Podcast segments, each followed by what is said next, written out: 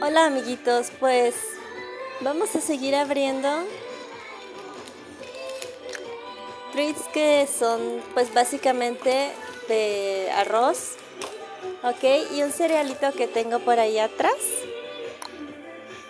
A ver qué tal están. Esto ya para tratar de cerrar con lo de toda esta serie de treats de Rice Krispies, de Choco Crispies o similares, ¿no? Sobre todo Rice Krispies son los que tienen más variedad y son como los clásicos, ¿no? Bueno, en esta ocasión me traje un Rice Krispies normal. Me traje un Choco Crispies en barra normal. Y pues uno de su corita uno de caritas porque pues, ¿por qué no, no? Entonces, primero vamos a probar el de Rice Krispies, el original, ¿no? ¿Qué tengo que decir acerca de Rice Krispies? Pues nada, solo que me trae buenos recuerdos porque mi abuelita siempre hablaba del Rice Krispies. De hecho, aquí está la razón por la que traje también el de Choco Krispies. Miren, les voy a contar. Eh, mi abuelita vivió por allá de los tiempos, bueno, su juventud por los tiempos del cha-cha-cha y todas esas cosas, ¿no? Em, y vivió en una época donde las medias todavía se hacían, las patimedias todavía se hacían de petróleo, em, donde había muchos avances nuevos que llegaban a México, tanto de como la olla express, maquillaje, eh, comida, autos, un montón de cosas que llegaban a México desde Estados Unidos, ¿no? Estábamos muy influenciados de verdad por Estados Unidos.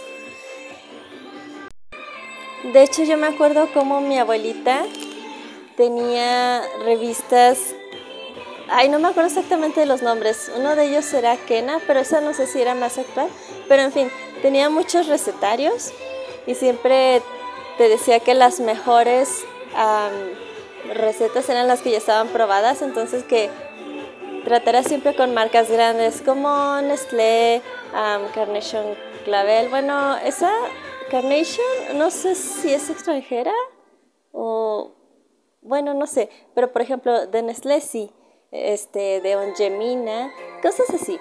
Em, siempre eran las mejores recetas porque estaban probadas.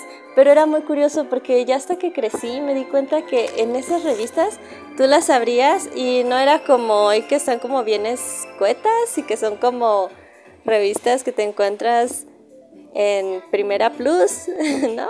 Como para que te lo lleves, no sé, ¿es extraño? ¿Te lo vas a llevar de viaje? Bueno, como para que te entretengas en algo, no sé, simplemente es algo que se vende, bueno, de autobuses se le llama. ¿No? Em, pero estas que tenía mi abuelita tenían comerciales que eran como, o sea, era el comercial americano, pero ya nada más lo traducían al español. Estaba, ay, estaba hermoso. Nada más que, pues la casa de mi abuelita tenía dos, no, tenía un cuarto que todavía era de adobe. Todo lo demás estaba bien, este, era una casa normal. Todo era remodelación de los años 70 pero pues se conservaba ese cuarto de adobe y se cayó y se llevó como que otro de los cuartos normales que nunca pensamos que fuera a pasar. Y, oh demonios, se llevó muchas cosas con ello.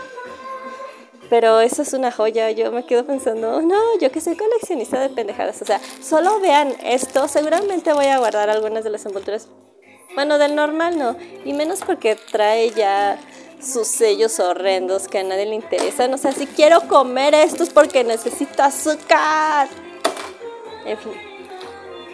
Bueno, entonces, pues mi abuelita creció como con una cultura muy americanizada, ¿no? Sobre todo en cuanto a este tipo de, de productos. Pues no sé si eran como, como el boom o algo que todos quisieran tener en su casa porque, por ejemplo, bueno, eso ya es mucho más reciente, pero recuerdo que en la película de Roma, o sea, para los chicos, un gansito, ¿o qué era? Era una golosina así, ¿no? Un snack así. Como que un gansito o alguno de ese tipo era la gran cosa, ¿no? Así de wow. De hecho, no, no, no. Es que no sé si fue en una de esas revistas o fue en internet, porque para qué les voy a mentir, pero puede que también esté en internet. No, fue en una de esas revistas. No, demonios, necesito una de esas revistas. Sí, porque ya me acordé. O sea, se abrían las dos páginas. Era de... Era, no sé si era Marinela o cuál era. Pero los pastelillos estaban... O sea, eran productos diferentes a los de ahora. Mm, digamos que un 30% se rescató y el otro se dejó de hacer. Claro, porque prácticamente te estaban dando un pastelillo como de la panadería pero como si fuera, como si el globo, la panadería El Globo, pastelería El Globo, etiquetara las cosas, o bueno, las pusieran en paques para que se vendieran en las tiendas, o sea, de esa buena calidad eran, era, oh my God, ¿por qué no vivía en esa época? Bueno, no, porque hubiéramos estado muy cerca de cosas como la posguerra de la Segunda Guerra Mundial. Pero bueno, amigos, ay, qué, qué Qué jocoso, ¿verdad? Ay, miren, esta canción es muy bonita para que todos estén felices. Precisamente no tenía muchas ganas de grabar últimamente porque gente ya me ha estado cediendo. Pero bueno, no me voy a ir para otro lado. Em, entonces, mi abuelita siempre hablaba de los Rice Krispies y Rice Krispies y Rice Krispies. Y yo en un primer momento pensé, mi abuelita los está confundiendo con el cornflakes, ¿no? Pero no, porque ella sí tenía cornflakes, o sea, si te mandaba a comprar a la tienda o al mercado cornflakes, o sea, traías los de siempre. Eso quiere decir que mi abuelita no los estaba confundiendo con los cornflakes. Pero pues es algo muy americano también, los cornflakes, ¿no? Ah, a esto viene también a colación que compré las azucaritas, ¿no? Si no me equivoco, también hay azucaritas eh, americanas. Bueno, o sea, me refiero a que, que, en un origen fueron americanos y ya se vinieron a, acá a México. Las dos grandes marcas de cereal fueron, aquí tengo solo Kellogg's, todas estas son Kellogg's, en México se consigue mucho Kellogg's y creo que eso fue parte de lo que hizo que, que a mi abuelita su infancia haya sido más con cereales Kellogg's y no Post. Post es la, la otra grande marca de cereales, ¿no? Que viene de América. Y ahora ya están llegando más a México, pues de una forma muy sencilla pero por ejemplo en Estados Unidos y en Corea explotan con cosas así como muy curiosas. Ah, pero ese cereal de... Ah, el que es de cebollín, ese coreano que quiero conseguir. Ay, estuve a punto de conseguirlo a buen precio, pero luego como que dije no. Pero, ah, en fin, luego quizás lo consiga. No es como la gran cosa, o sea, solo es un gasto caprichoso. Em, ese es de Kellogg's. Pero bueno, Post tiene muchas cosas interesantes. Solo que sí, la época de mi abuelita en México la marcó más Kellogg's. Y entonces yo decía, Rice Krispies, a mi abuelita ha de estar equivocada. Se debe de referir a los Choco Krispies porque pues están hechos de arroz. A lo mejor ella dice Rice Krispies porque están hechos de arroz. Luego también pensé, no, a lo mejor mi abuelita dice Rice Krispies porque era una marca piratona, chafa, de cuando ella estaba más, chis, más chica y ya no existe. O sea, esto yo lo pensaba cuando estaba muy morrita, ¿no? Este, y que me la vivía con mi abuelita. Mi abuelita también me cuidaba a mí y a mi gemela. Eh, ay, ¿qué onda con el sol? Y pues no, ya cuando crecí me di cuenta de que mi abuelita siempre estuvo en lo cierto y los Rice Krispies sí existen, pero son una cosa mucho más americana que mexicana.